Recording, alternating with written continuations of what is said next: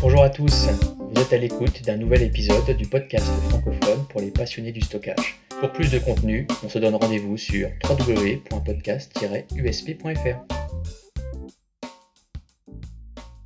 Bonjour tout le monde et bienvenue pour ce nouvel épisode de votre podcast préféré. Je suis Johan Castillo, votre hôte et votre humble serviteur pour les 45 prochaines minutes. Je sais que c'est challenging, je vous le dis à chaque épisode bien sûr, mais ici vous le savez, euh, on, aime les défis. Alors avec moi cette semaine, des intervenants de qualité, toujours aussi passionnés bien entendu, et pour les plus fidèles du podcast, vous reconnaîtrez euh, très certainement nos deux intervenants. Euh, j'ai le plaisir d'abord d'accueillir euh, Nicolas Gros, qui est Field CTO IMIA chez Rubric. Salut Nicolas. Bonjour messieurs, merci de m'avoir une nouvelle fois invité. Et également donc Peter Long, qui est Technical Sales Engineer chez Claudiane pour la France. Salut Peter. Bonjour à tout le monde.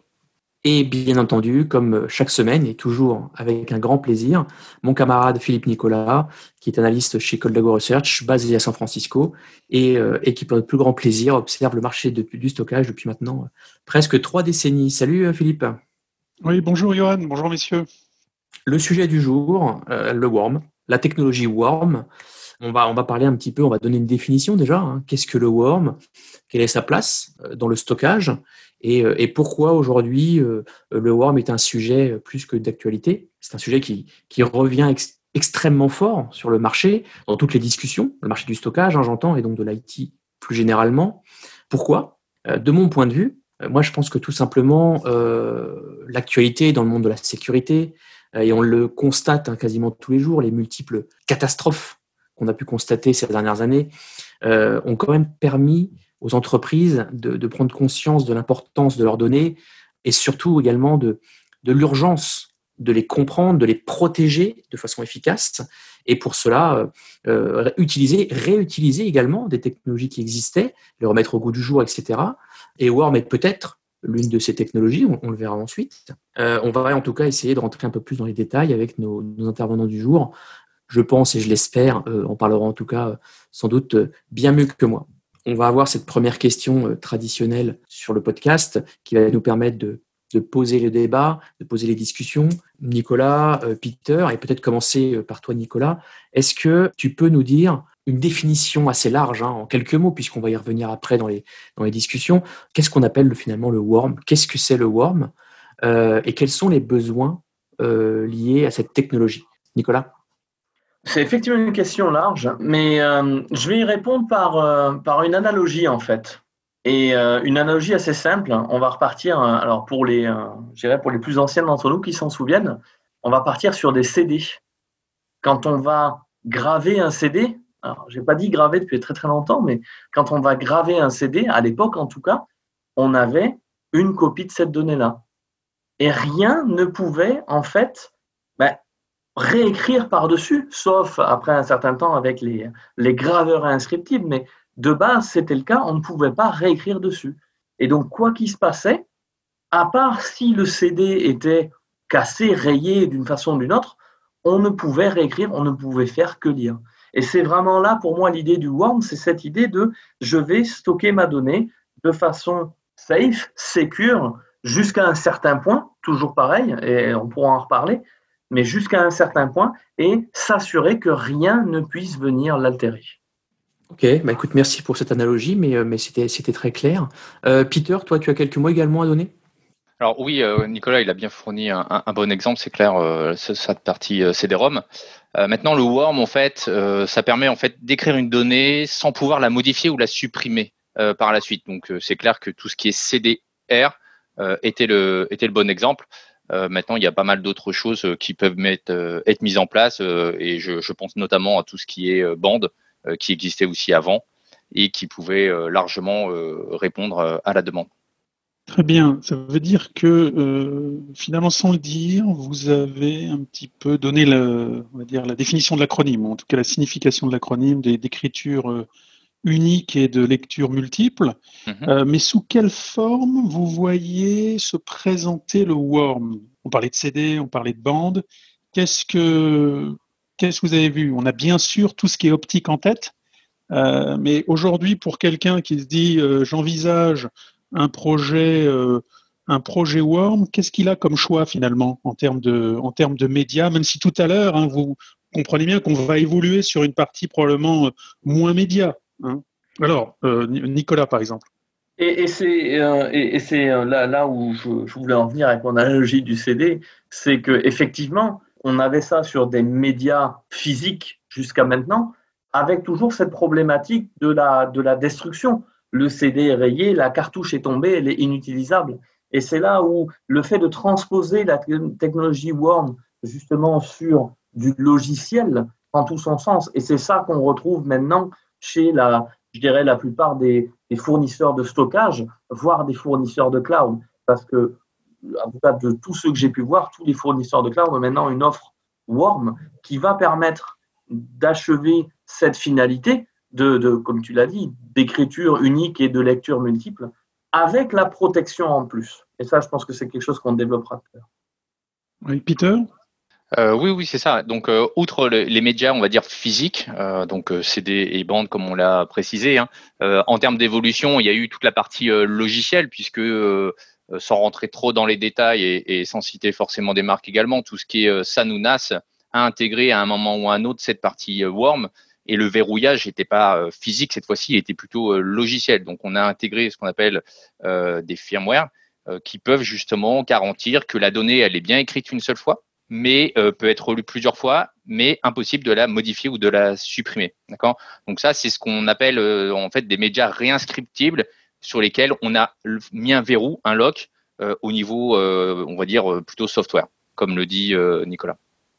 Alors, on voit bien, messieurs, que la, caractéristique du worm, c'est cette, notion euh, d'immutabilité, hein, le fait à un moment donné qu'à partir du moment où on a écrit, gravé, inscrit une information sur le média, euh, on ne peut plus la changer. Euh, le média est bien sûr destructible, euh, mais l'information n'est pas du tout altérable. Quelle est la différence donc, puisque le marché a, permis une évolution entre des worms plutôt d'origine matérielle, hein, tout à l'heure on parlait de bande ou d'optique, vers un worm plutôt logiciel avec les bons et les mauvais côtés. Hein. Je, veux, dire là-dessus le fait que est-ce qu'un worm logiciel est contournable, etc. Peter, là-dessus justement, toi qui, euh, on va dire, est, comme Nicolas d'ailleurs, vous êtes deux éditeurs de logiciels sur des parties complémentaires mais, très différentes.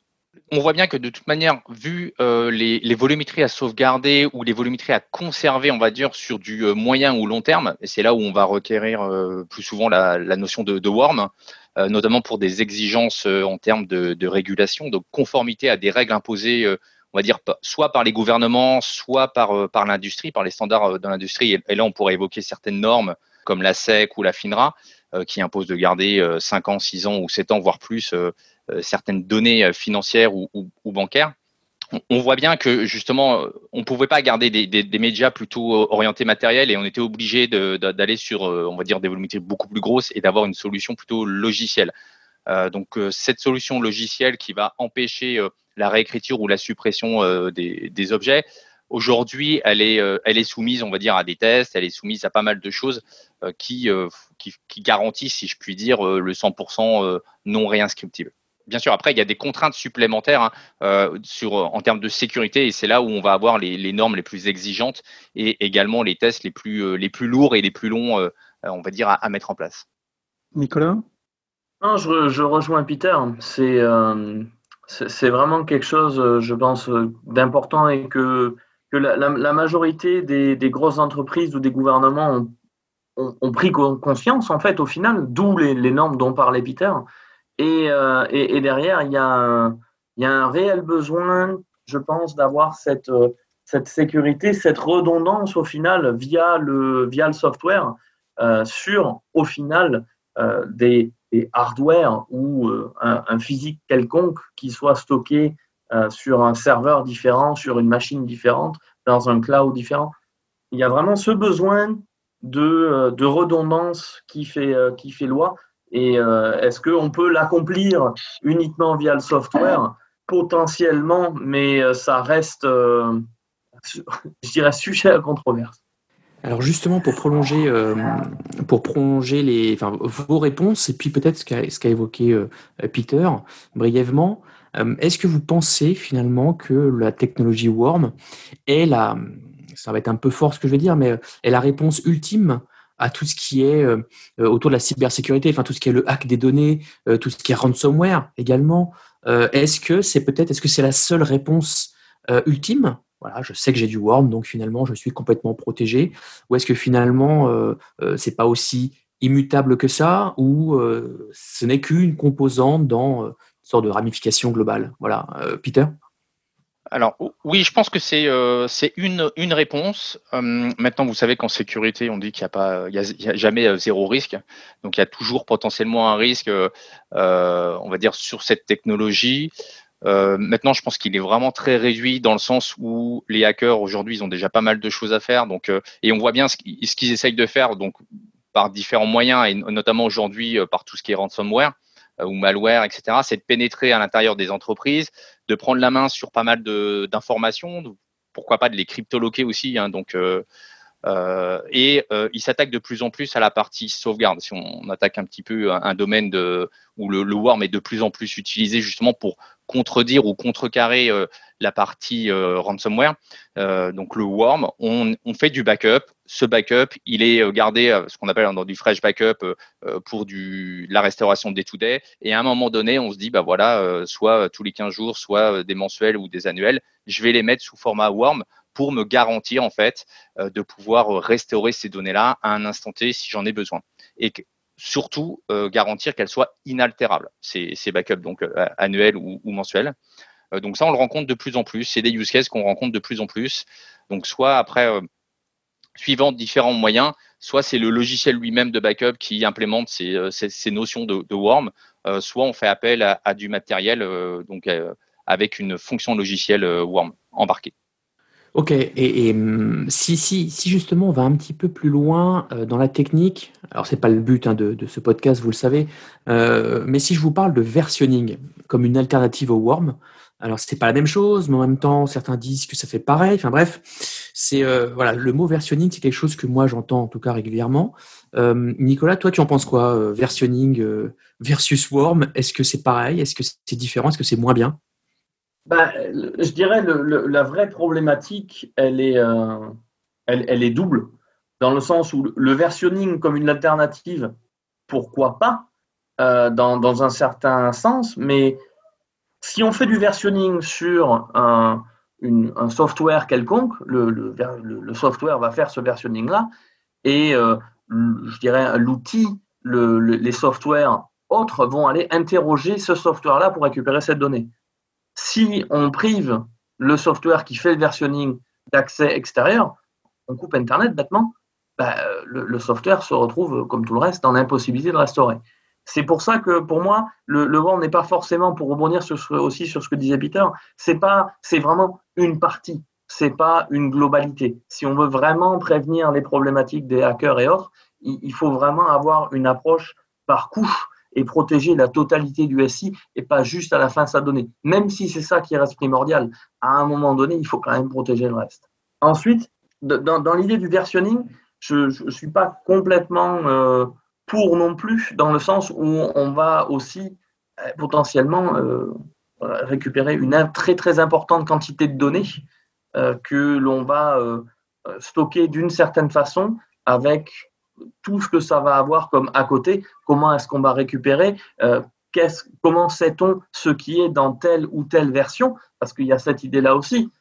Comment est-ce qu'on va pouvoir avoir un espèce de dictionnaire, un catalogue de cette donnée-là Et là, on rentre dans un, vrai produit à part entière. C'est pas juste un, tool qui va faire des snapshots et euh, stocker des snapshots avec un, un nom différent. Oui, Nicolas, justement, je vais rebondir sur ce que tu viens de dire, puisque j'avais en tête une question qui était liée, euh, on va dire, aux données de description euh, du worm. Je m'explique, le worm, on va mettre nos données dessus, mais pour savoir où aller chercher sur quel worm, à quel endroit, et si les, informations stockées possèdent bien tel mot-clé, etc., je vais avoir besoin d'indexer un peu tout ça. Mais l'index, il n'est pas, entre guillemets, wormé. L'index, il est probablement euh, dans un catalogue d'un produit euh, plus centralisé, plus généraliste, plus complet, dont une partie des données que je veux euh, stockés vont subir un traitement worm. D'accord? Donc justement, comment ça se passe si je veux aussi protéger potentiellement cet index?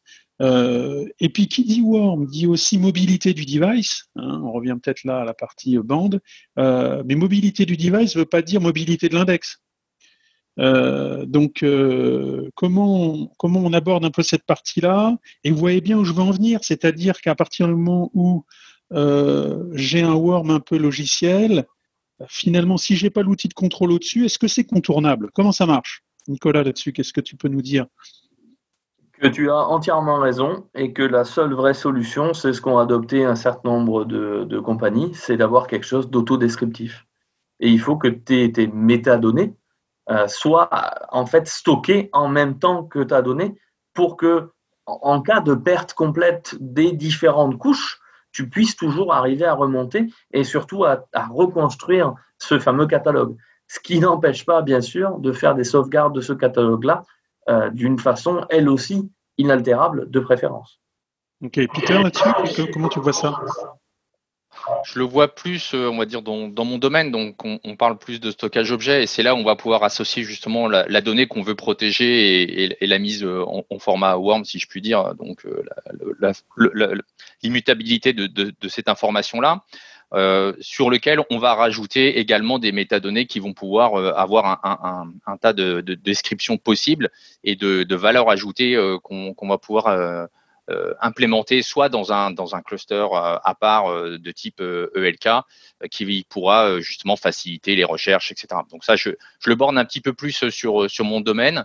maintenant, c'est vrai qu'on a tout d'autres applications qui vont implémenter également une, une sorte de, on va dire de GED, hein, qui va également euh, euh, pouvoir euh, requérir pas mal d'informations sur, sur ces objets. ces objets seront protégés en mode worm. Le reste, en termes applicatifs, il va falloir que ça soit backupé et pouvoir, par exemple, faire des restaurations à des instants bien précis pour avoir justement une finalité si on a un quelconque souci. Mais la problématique reste, voilà, soit on fait du 100% worm sur ce qu'on veut dédier, on peut pas faire du 50-50. C'est la même chose. On ne peut pas euh, protéger euh, euh, avec des bastions l'entreprise et ne pas avoir d'antivirus à l'intérieur ou ce genre de choses. Alors justement, Peter, j'aimerais prolonger la discussion puis ton intervention. Tu as cité stockage objet, à juste titre, hein, tu, tu, viens un éditeur de ce monde-là, mais justement, ce serait intéressant d'avoir d'avoir ton retour sur, je ne sais pas si, aux nouvelles formes, en tout cas de Worm, le stockage objet aujourd'hui, par exemple. Est-ce que ça peut être considéré comme une technologie Worm ou alors finalement ce n'est que du stockage euh, d'objets sur lequel on vient mettre une couche applicative, etc. Euh, là-dessus, est-ce que tu, quel est ton avis sur le stockage objet et cette notion de, de Worm? Alors, elle est, entière, on va dire aussi forte qu'un stockage euh, hardware, donc matériel de, type Worm, dans le sens où, donc si je reprends mon exemple, on a subi une batterie de tests phénoménale, etc., pour savoir si on avait les mêmes les mêmes conformités hein, par rapport aux règles qui sont imposées encore une fois par, euh, par l'industrie et les gouvernements. Donc, euh, on parle des règles, donc la 7, la SEC, pardon, donc tout ce qui est règle 17A-4, tout ce qui est FINRA, tout ce qui est CFTC. Donc FINRA, c'est tout ce qui est l'industrie financière, hein, donc les, tout ce qui est CFTC aussi, c'est pour tout ce qui est Trading Commission. Donc tout ça impose un, certain nombre de, points à vérifier. Euh, donc typiquement, euh, donc pour ma part sur la partie stockage objet, on a passé tous ces tests et à chaque fois ils vous disent bah voilà ça, ça correspond et c'est conforme à ce qu'on attend dans la SEC ou ce genre de choses et euh, voilà comment il faut paramétrer telle chose ou telle chose. Et au final, on, ressort sur sur un rapport hein, qui vous dit bah vous êtes compliant ou vous n'êtes pas compliant. maintenant pour le stockage objet, il est vrai qu'on a une une fonctionnalité, donc sans trop rentrer dans le détail, qu'on appelle l'object lock, qui est euh, qui est issu euh, typiquement et cette fonctionnalité elle est, est, mise en place aussi par AWS, hein, donc c'est issu sur le protocole S3. donc cette fonctionnalité, elle est, elle a deux modes, si je puis dire. Elle a un mode compliance dans lequel bah, vous n'avez pas le choix, il faut respecter ce qu'imposent les règles et les conformités, encore une fois, de la Security Committee Exchange ou la FINRA. Donc euh, typiquement, c'est on est euh, dans l'impossibilité de modifier ou de supprimer euh, un, objet, d'accord, quelconque. et vous avez un mode qui est un peu plus souple, qu'on appelle gouvernance, donc qui est un, on va dire un demi-worm, dans le sens où on va pouvoir créer un utilisateur privilégié qui, lui, aura des droits de suppression. Donc, on voit bien que ce mode gouvernance, c'est euh, voilà, je veux faire du worm, mais au final, j'ai pas besoin d'avoir un niveau très très élevé et euh, être compliant avec la partie euh, des règles imposées par, le, par les standards de, de l'industrie. D'accord? Donc après le worm aussi c'est la même chose. On parle de worm, c'est pas pour pour une vie entière, si je puis dire. Dans le stockage objet, on a implémenté ce qu'on appelle une rétention. Donc une rétention, c'est tout simplement une durée de vie sur lequel on veut ou une, date, hein, par exemple, sur lequel on veut que la donnée soit garantie immuable. Donc c'est vraiment un tampon euh, qu'on met dessus et on dit cette garantie-là, elle est valable pour 5 ans et pendant 5 ans, euh, le stockage objet, lui, il va garantir que la donnée, elle est inaltérée. Donc il y a beaucoup, de contraintes derrière tout ça, mais ça nous permet euh, de, de, de s'affranchir en fait de, on va dire, de, du peu de volumétrie qui pouvait exister encore une fois si on reprend le début de la conversation sur, euh, les CD-ROM et, euh, et, des volumétries grandissantes qui, euh, qui aujourd'hui on parle de, de, péta assez, assez facilement. Donc vous voulez avoir un stockage au pétabyte ou voire plus en warm, c'est faisable avec du stockage objet. Et encore une fois, le stockage objet, je pense qu'il il est, c'est le stockage qui va pouvoir répondre à cette contrainte ou à cette demande sur le warm assez facilement puisque ce qu'on on va demander d'un stockage warm, c'est pas forcément de la performance, et le stockage objet, il va être bon dans, cette partie-là. Ensuite, euh, il nous reste aussi sur cette partie warm pour faire le tour du stockage objet et du warm. Euh, on a toujours la possibilité de faire ce qu'on appelle un, legal hold, euh, c'est-à-dire une mise en attente sur l'objet. Donc typiquement, vous avez, vous avez un procès qui va se dérouler ou des contraintes en termes de financières qui vont se dérouler. On peut faire ce qu'on appelle un legal hold, c'est-à-dire X quantité d'objets, vous faites un legal hold, ça veut dire qu'il n'y a plus de rétention. D'accord? Euh, Que ça soit une rétention à un an ou cinq ans, etc., elle sera infinie tant que vous avez justement cette mise en attente juridique. Et euh, donc, il va falloir lever la mise en attente juridique pour pouvoir repartir sur des rétentions euh, classiques ou standards qui étaient, qui étaient la base au début. Peter, merci pour cette réponse complète.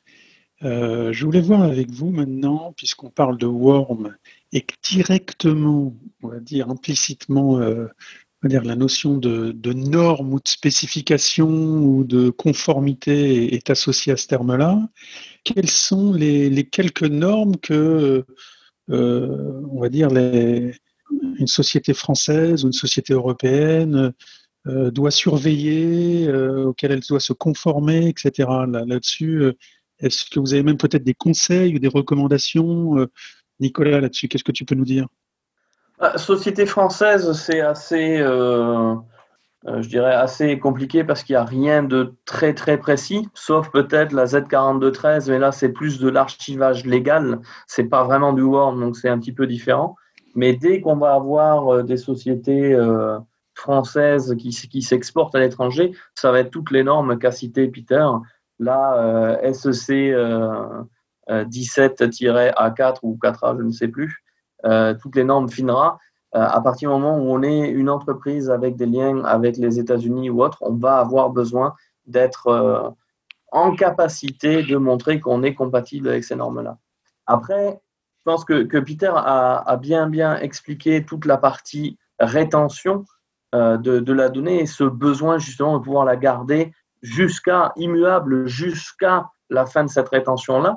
Et ça, ça peut avoir un, gros intérêt, notamment pour la GDPR, pour le, pardon, le RGPD, euh, pour, les, pour les Français, où on va avoir vraiment ce besoin de ben, valider et de montrer que l'on peut conserver cette donnée-là, mais aussi qu'on va pouvoir derrière ben, euh, ramener toutes les idées de droit à l'oubli et, euh, et, autres qui font la, pour moi la force du, du RGPD euh, et, derrière ben, avoir l'infrastructure dont on peut avoir besoin pour euh, s'accommoder avec ce RGPD. Nicolas, là tu viens d'aborder euh, cette partie-là et je vois que implicitement, même si on n'a peut-être pas trop abordé le, ou couvert le, terme d'archivage, en tout cas sur ces besoins-là, c'est forcément pour des, besoins de longue durée, de rétention longue, on va dire. Et, me vient à l'esprit la partie euh, format du worm, sa portabilité, hein, le format de l'image, on va dire. Est-ce qu'on va être capable de relire ça dans 15-20 ans, voire plus? La pérennité du média, justement. et, Peter, là-dessus, qu'est-ce que tu parlais d'objets tout à l'heure? Nicolas vient d'aborder la partie un peu spec. Comment tu vois cette partie-là sur la pérennité? Alors, la pérennité, tant qu'on est dans un format objet, et après, encore une fois, ça va aussi dépendre du protocole hein, de, communication entre les deux. Donc, euh, si je puis dire, tant qu'aujourd'hui on utilise du protocole S3, euh, on va pouvoir euh, exporter et on va pouvoir justement jouer avec cette partie-là sans, trop trop de problèmes.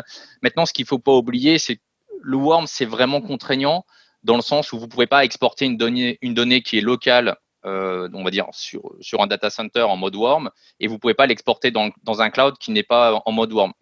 Donc, typiquement, euh, chez Azure ou ce genre de choses euh, qui aujourd'hui ne supportent pas cette partie-là, ça va être difficile. sinon, vous n'allez pas respecter les règles qu'on a citées précédemment, et vous ne serez plus compliant avec cette partie-là. Donc ça, c'est des choses qui sont assez, assez critiques auxquelles il faut faire attention.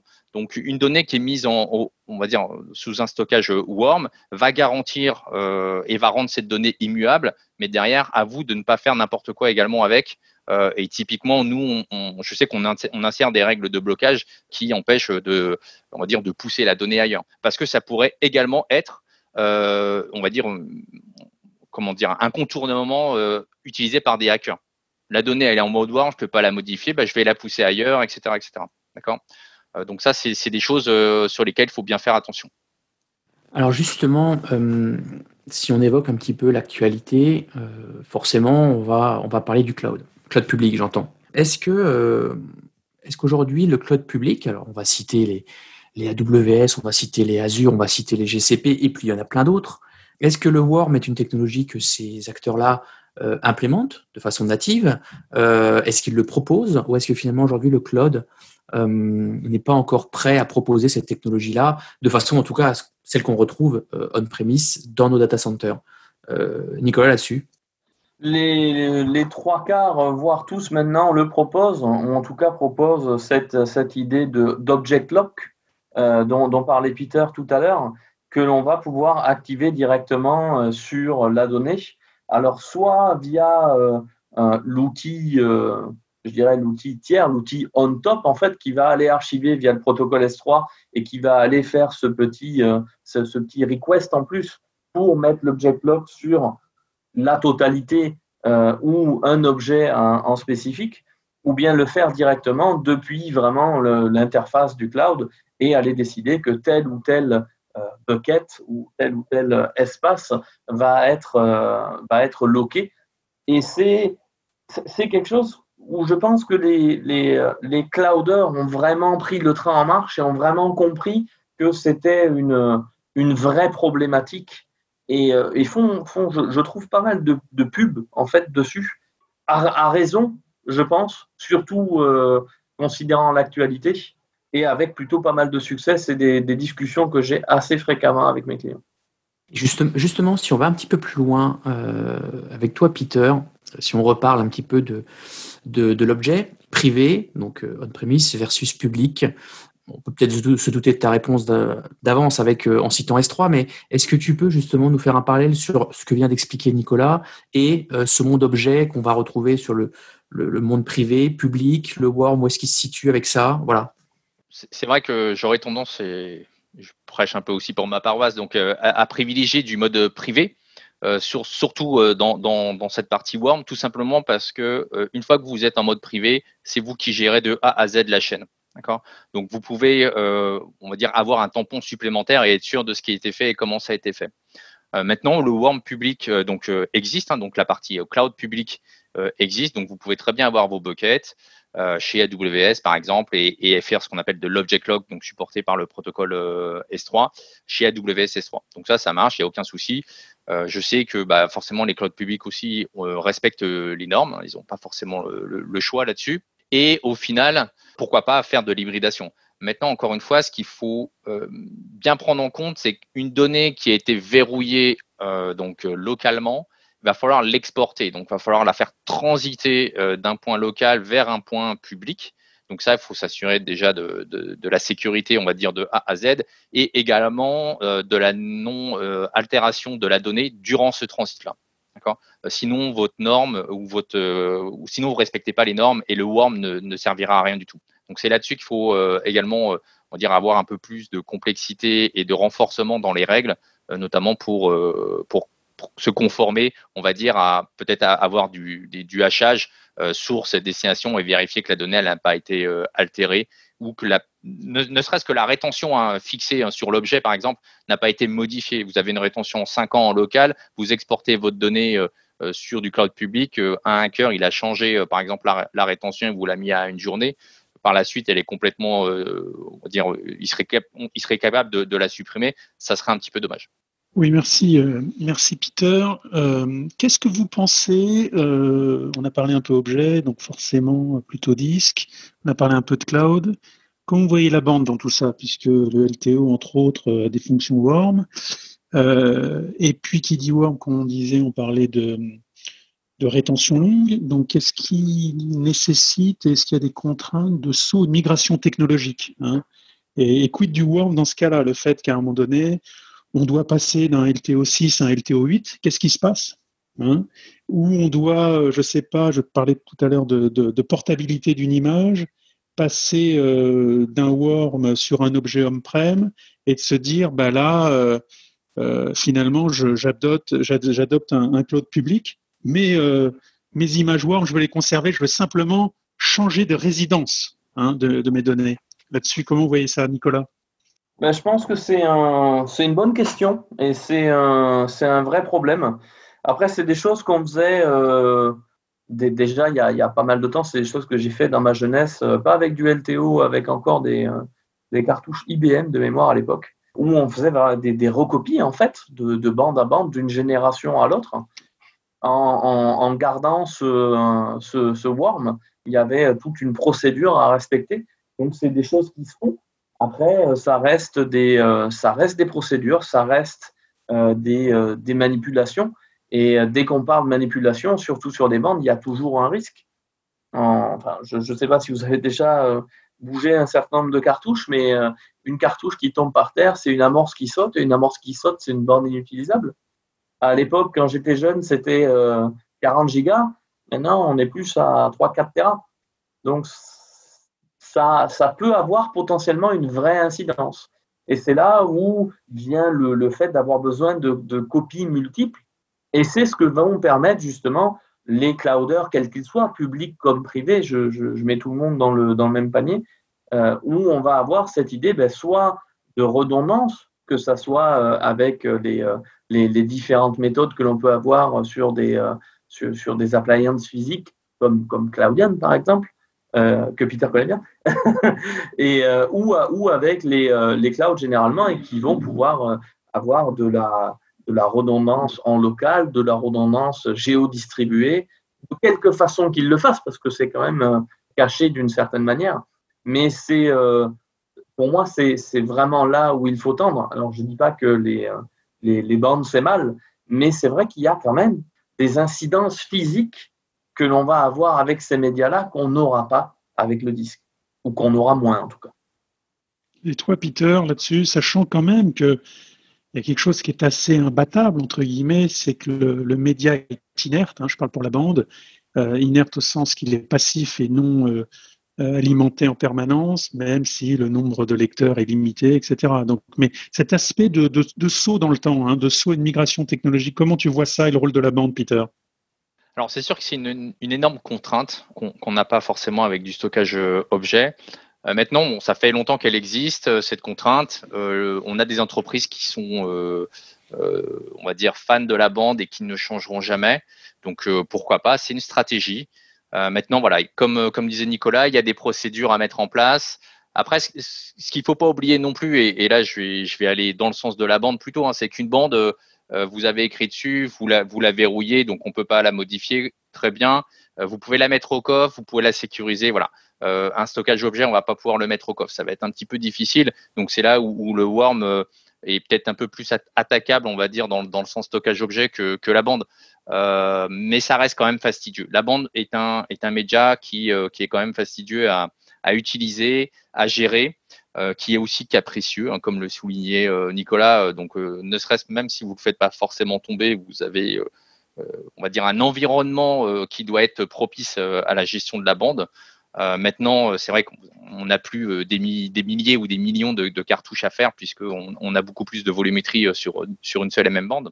Mais voilà, ça ne sera pas forcément mon, média privilégié parce qu'aujourd'hui, tout doit être dynamique et tout doit évoluer euh, rapidement. Et les changements de technologie, euh, comme on l'a énoncé sur cette partie LTO par exemple, euh, c'est assez fastidieux à, reprendre. Après, voilà, on n'a pas des sauts dans le temps de, plus 1, hein. on, est sur du plus 2. Donc, ce n'est pas forcément une grosse problématique aussi. Après, reste à voir la durée de rétention. Si vous avez des durées de rétention 5 ans, vous n'avez pas forcément deux sauts de technologie tous les cinq ans non plus. Merci Peter pour, pour toutes ces précisions. Et d'ailleurs, je, je le rappelle, on a, on a un épisode qui devra arriver dans les semaines qui, viennent autour justement de, de, la bande et de son utilité. Donc on verra ce que nos, intervenants du jour pourront, pourront, répondre autour de tout ça. Mais en tout cas, il y a beaucoup de choses à dire, qu'elles soient positives ou, ou négatives, bien sûr.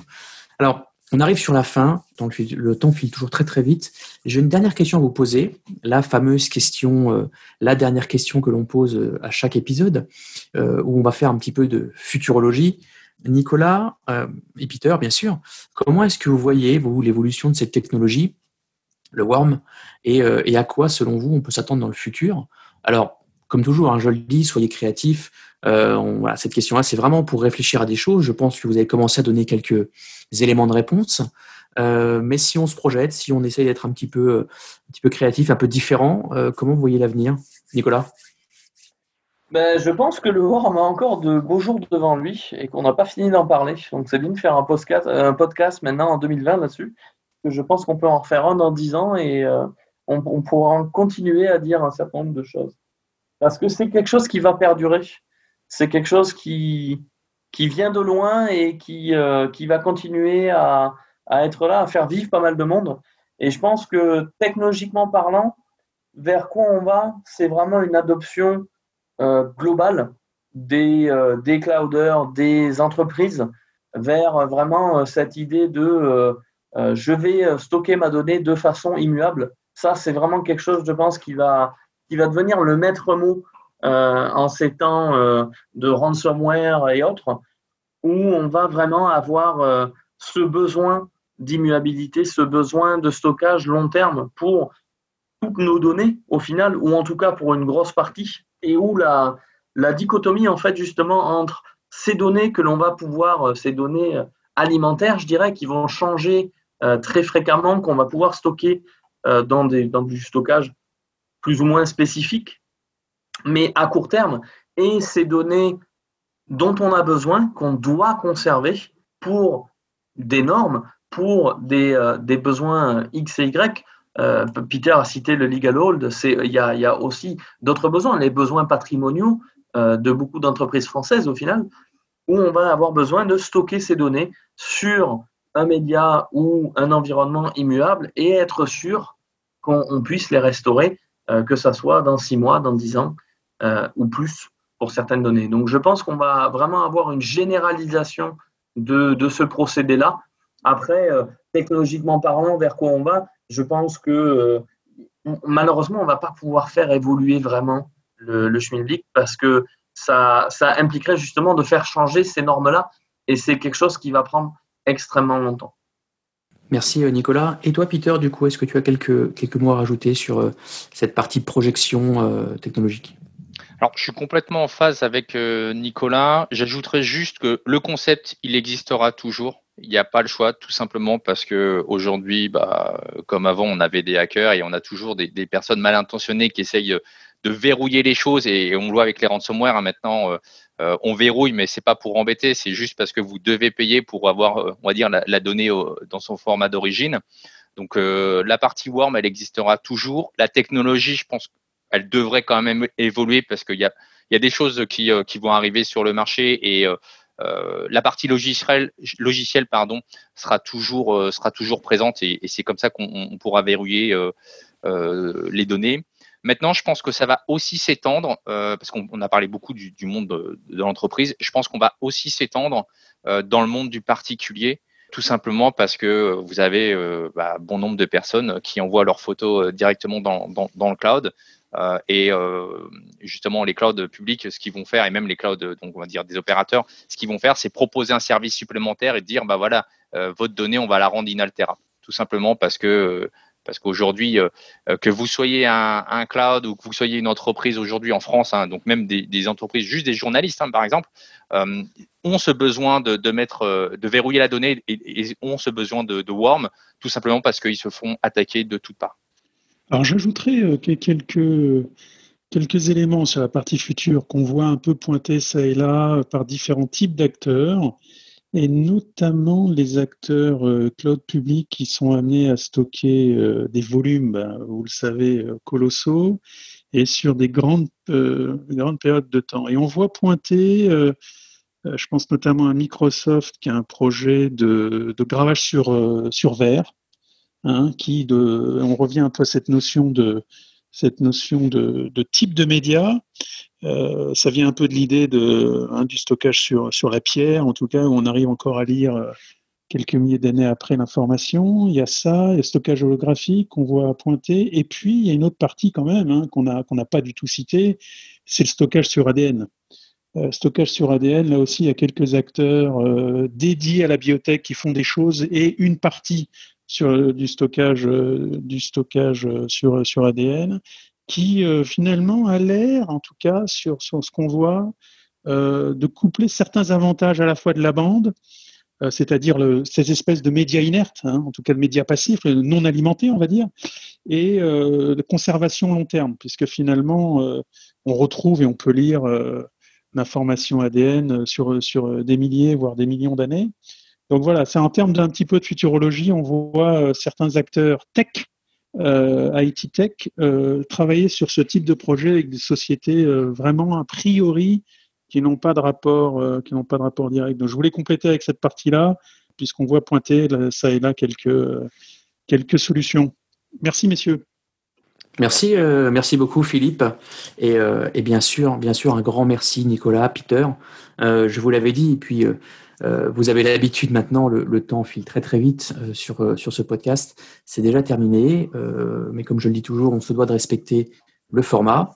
Mais également, comme je voulais faire une petite parenthèse, comme Philippe l'a évoqué également, on aura sûrement l'occasion de discuter à nouveau de ce sujet, le worm notamment, autour de certains épisodes qui arrivent dans les prochaines semaines. je l'ai cité un peu plus en avant, en amont de notre nos discussions, notamment autour du RGPD. On va en discuter. On aura également un épisode autour de la bande peut-être que ce, cette technologie Worm va revenir également. Et une parenthèse euh, qui me tient aussi à cœur, euh, j'invite les auditeurs les plus curieux euh, à aller fouiller du, côté du projet qu'on appelle Arctic World Archive. c'est une initiative en tout cas que moi je trouve vraiment très intéressante. c'est pas de la pub, hein, ça, reste un, projet autour de plusieurs acteurs pour quelque chose qui est plus global qu'une qu'une solution. voilà, peut-être que ça fera également lieu d'un épisode dans le futur. Je vous invite euh, à ceux qui le veulent à rejoindre la communauté, groupe LinkedIn, le site web bien entendu, et à poursuivre la discussion avec nos experts, nos passionnés, passés, présents et futurs. Pour ma part, je n'ai plus qu'à vous souhaiter à toutes et à tous une très bonne continuation.